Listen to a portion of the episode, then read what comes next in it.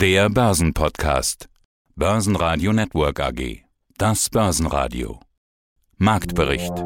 Im Studio Sebastian Leben und Peter Heinrich. Außerdem hören Sie zur EZB-Zinserhöhung und zur DAX-Bodenbildung Jochen Stanzel, Chefmarktanalyst von CMC Markets, zur Gassituation und zum Rücktritt des italienischen Ministerpräsidenten Mario Draghi, Metzler-Chefvolkswirt Edgar Walk, Überlegungen zur grünen Zukunft mit Vorberater Herbert Schmal von der Erste Asset Management, zur Strategieerweiterung von Pacifico Renewable Yield, Co-CEO Dr. Martin Sidicki, zu den Zahlen von Tesla, Vermögensverwalter Kai Heinrich von Plutos Management und zur Inflation David Hartmann von von Tobel. Sie hören Ausschnitte aus Börsenradio-Interviews. Die vollständige Version der Interviews finden Sie auf börsenradio.de oder in der Börsenradio-App. Zwei große Ereignisse standen an diesem Donnerstag an. Zunächst die große Frage, ob wieder russisches Gas durch die Nord Stream 1 Pipeline kommt. Antwort ja. Das wurde bereits am Vortag positiv in den Markt eingepreist und sorgte auch mit Bestätigung der Erwartung für positive Impulse. Allerdings kommen nur 40 Prozent der möglichen Menge, die Lieferungen bleiben also auf dem Niveau von vor den Wartungsarbeiten. Dann kam die EZB mit der ersten Zinsanhebung seit elf Jahren und zwar gleich um 0,5 Prozentpunkte. Das wusste der Markt nicht so recht einzuordnen und wechselte munter von Minus zu Plus zu Minus. Schlusskurs 13.246 Punkte, minus 0,3 Prozent. Der ATX in Wien legte plus 0,6 Prozent zu auf 2.953 Punkte, der ATX Total Return auf 6.229. Jochen Stanzel hier, guten Abend. Ich bin von CMC Markets. Wir haben jetzt, glaube ich, ganz andere große Probleme hier in Deutschland. Das größte Problem ist die Gasversorgung, ist die Energiepolitik, die darauf reagiert und wie sie reagiert und die Standortsicherheit und Investitionsattraktivität von Deutschland, die leidet und das ist derzeit das Hauptproblem, was eben auch nochmal zusätzliche Inflation erzeugen könnte. Das ist nur so zur Seitennotiz.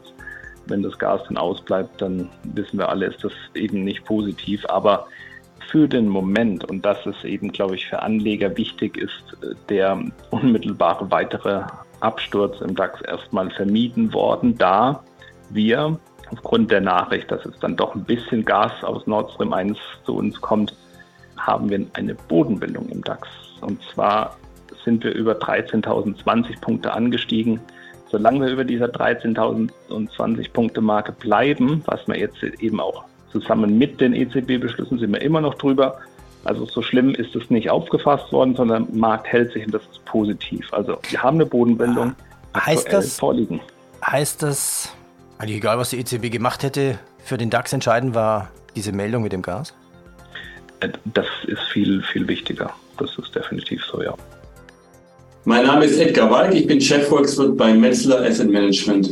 Herr Walk, in unserem letzten Gespräch haben wir über Energiekrise gesprochen. Heute müssen wir das auch schon wieder aufgreifen. Die Gaspipeline Nord Stream 1 wurde gewartet die große Sorge war, dass das zum Anlass genommen wird, die Lieferungen ganz zu stoppen. Diese Angst war unbegründet, es fließt wieder Gas, allerdings wohl nur 30 Prozent der üblichen Menge und wie lange das alles so bleibt, das ist trotzdem noch unklar. Also irgendwie ist da nach wie vor jede Menge Unsicherheit drin. Ist das jetzt eigentlich eine gute Nachricht, die wir heute bekommen haben oder eigentlich nicht? Also für mich persönlich ist es eine gute Nachricht, weil ich nicht damit gerechnet habe, dass tatsächlich noch Gas fließen wird. Und natürlich jede Menge an Gas, die nach Europa fließt, hilft uns, eine schwere Rezession zu vermeiden. Also von daher ist eine gute Nachricht.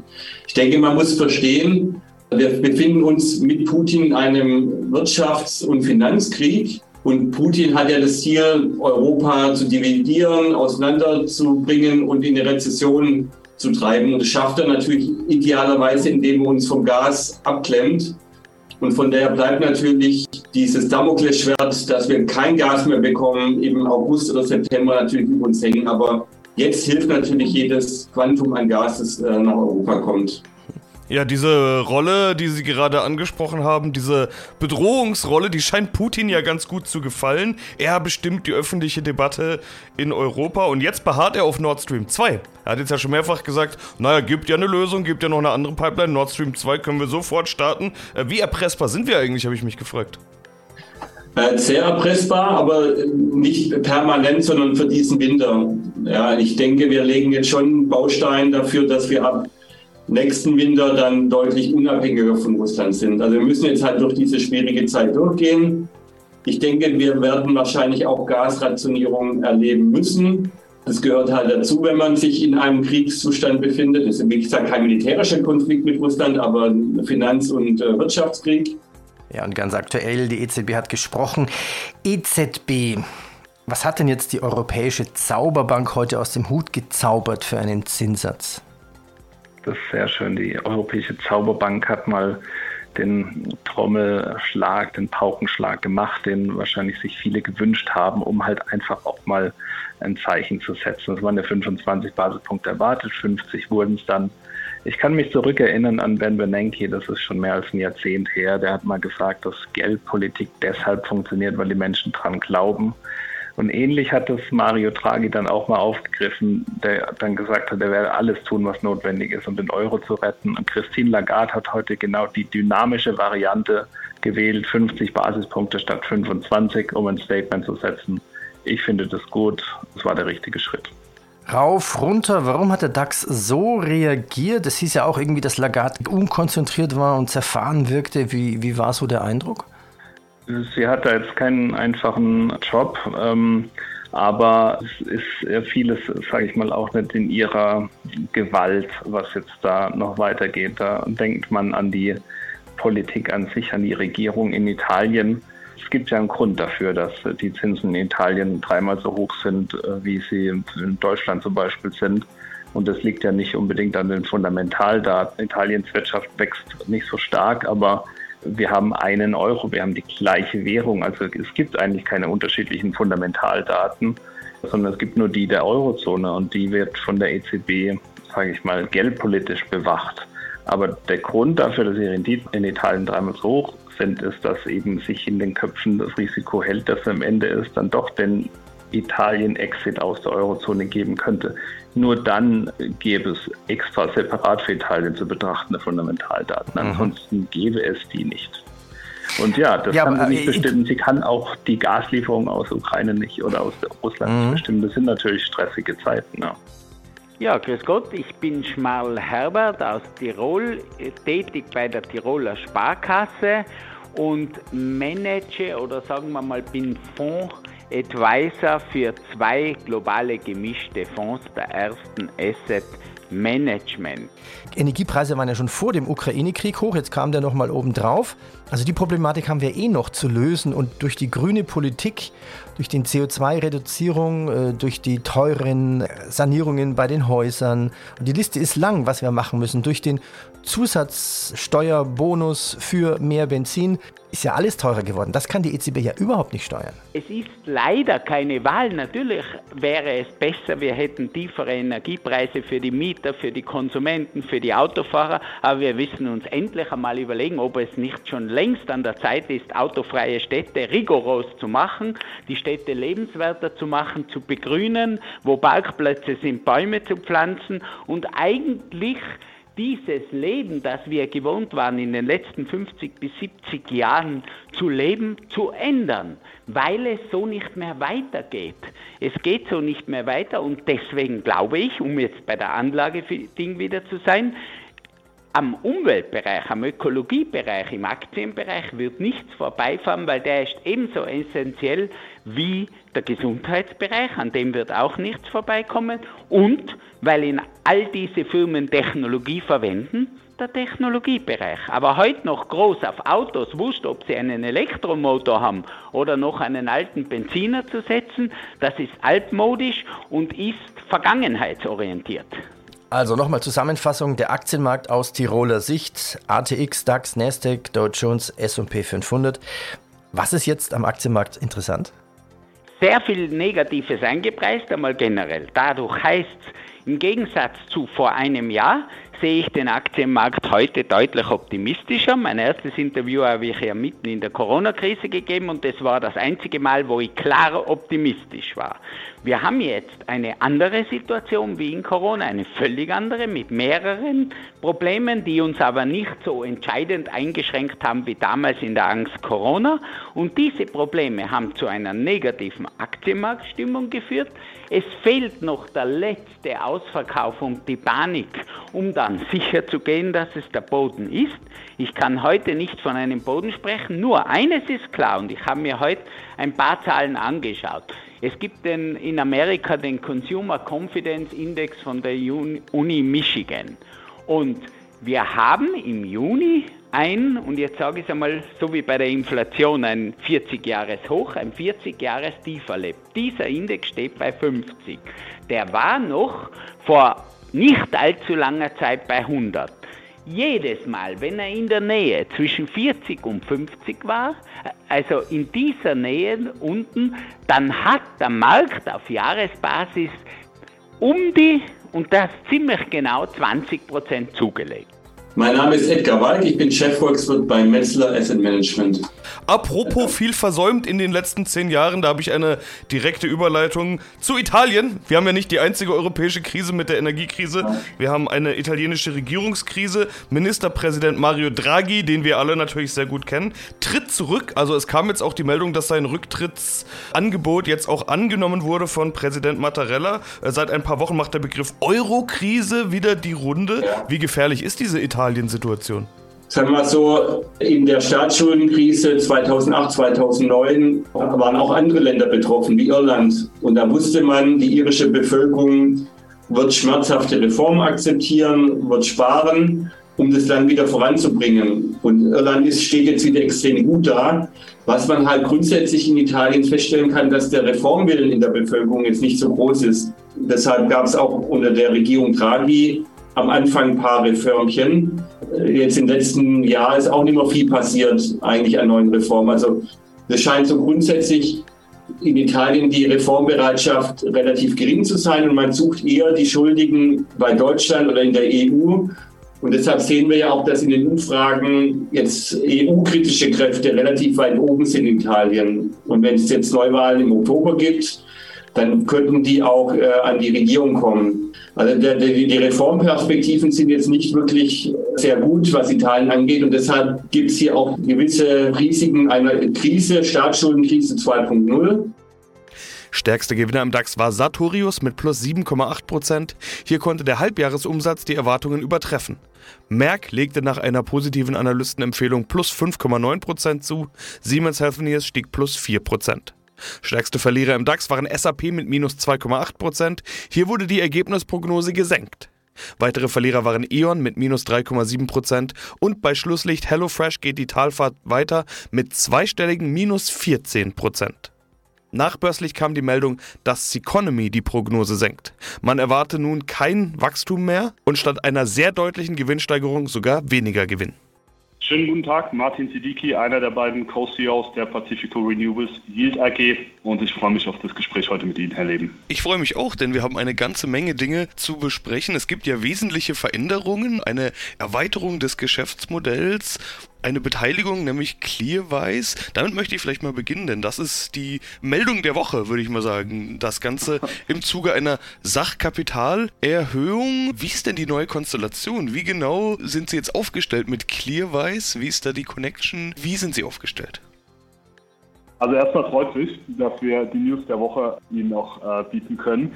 Die Konstellation ist, glaube ich, einfacher, als sie auf den ersten Blick wirkt. Historisch war die Pelion Green Future unser größter Aktionär und unser Ankeraktionär, eben auch mit 21,9 Prozent in der Clearwise AG investiert. Die Clearwise AG und wir sind in der ursprünglichen Ausrichtung sehr, sehr ähnliche Unternehmen. Beide Unternehmen fokussieren sich auf den Betrieb von Wind- und Solarparks und insofern haben wir uns anfänglich und dann eben auch gemeinsam mit dem Management der Clearwise AG die Frage gestellt, was man hieraus denn Sinnvolles tun könnte für beide Unternehmen.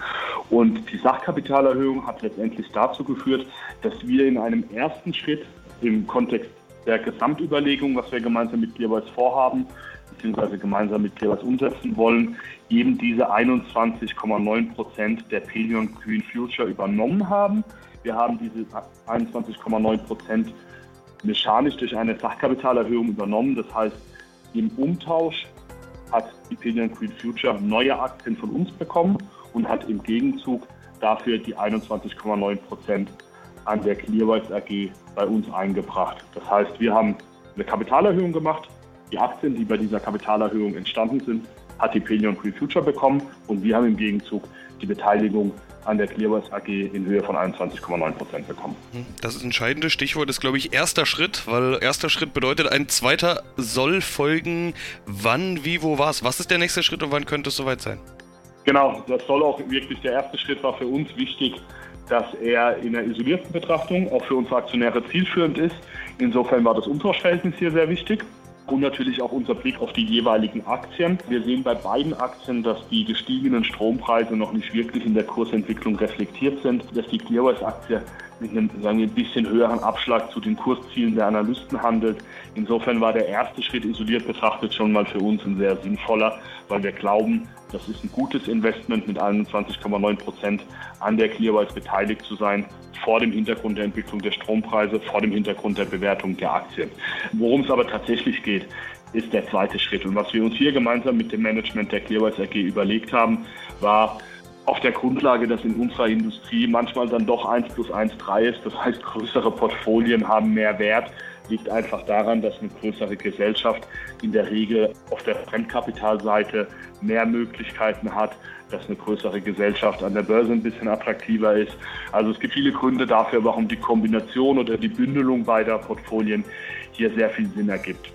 Hallo, mein Name ist Kai Heinrich, Vorstand der Bludos Vermögensverwaltungs AG in Frankfurt.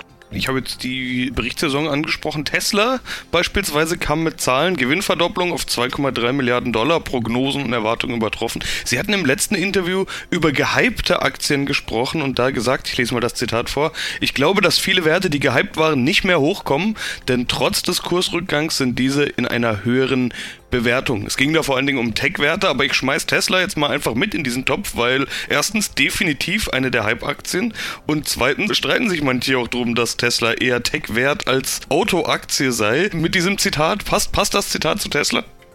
Also das Zitat gehypte Aktie passt auf jeden Fall zu Tesla.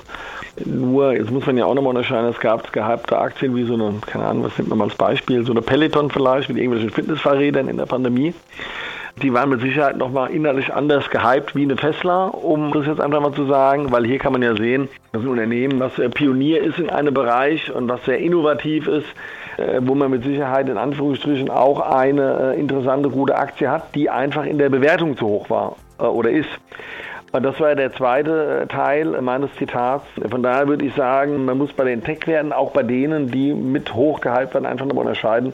Muss es denn nur eine Bewertungsanpassung geben? Dann geht so eine Aktie runter, läuft mal eine Zeit lang seitwärts und wenn die Zahlen sich immer weiter verbessern, wächst die Aktie in die Bewertung rein, dann ist sie irgendwann auch wieder interessant. Oder sind es Unternehmen, die gar nicht in ihre Bewertung reinwachsen können? Also bleiben wir mal bei dem Beispiel Peloton.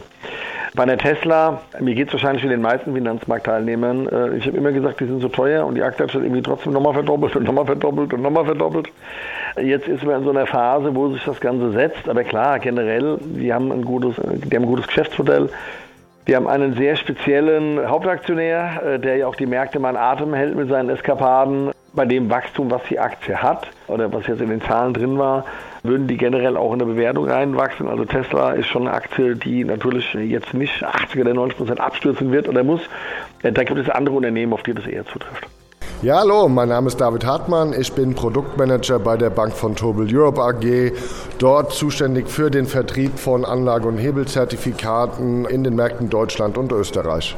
Welche Fragen müsst ihr eigentlich hier in München auf dem Börsentag beantworten? Was diskutiert ihr so am Messestand?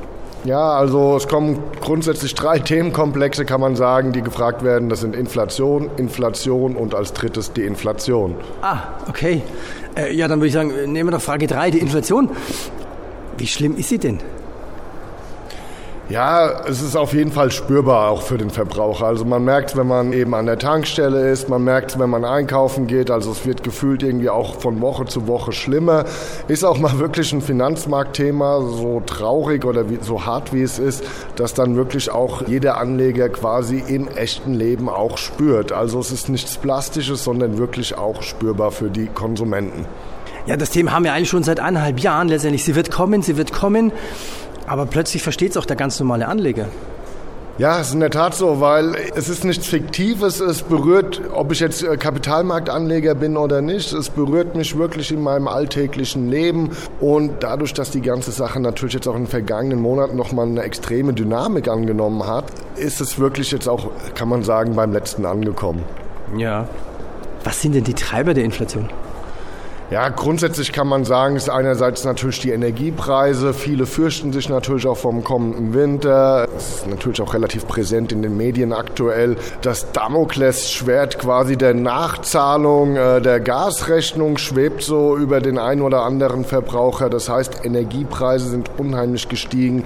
Und wo es der Verbraucher natürlich am Ende auch merkt, ist es natürlich dann auch bei den Lebensmitteln. So, jetzt sind wir natürlich an der Börse. Die Frage ist, gibt es denn eine Möglichkeit, als Anleger ein bisschen gegen Inflation zu arbeiten? Gegen Inflation sich was ins Depot zu legen? Ja, wenn man jetzt auf die Aktienseite schaut, dann kann man eigentlich, wenn man von Inflation betrachtet, äh, kann man eigentlich Unternehmen so in äh, zwei Teile separieren. Es gibt die einen, Zunächst muss man mal beginnen, natürlich Inflation betrifft ja Unternehmen auch, denn im Endeffekt, klar, wir sehen sie jetzt als Konsumentensicht immer als der Verkäufer, der dem gefühlt den Preis bestimmt. Aber auf der anderen Seite ist es so, Unternehmen müssen natürlich auch ihre Zutaten oder ihre Betriebsmittel zukaufen oder Rohstoffe und dementsprechend treten sie eben auch auf anderen Märkten als Käufer auf. Das heißt, dort müssen sie natürlich die Preise zahlen, die dann auf dem Weltmarkt aufgerufen werden. Und dann gibt es die Unternehmen, die in der glücklichen Lage sind, quasi diese teureren Einkaufspreise dann auf ihr Produkt draufschlagen zu können und es an den Verbraucher weitergeben zu können. Und dann gibt es die Unternehmen, die da eben äh, nicht so eine Marktmacht haben und dann im entsprechend schrumpfenden Gewinnen gegenüberstehen. Börsenradio Network AG Marktbericht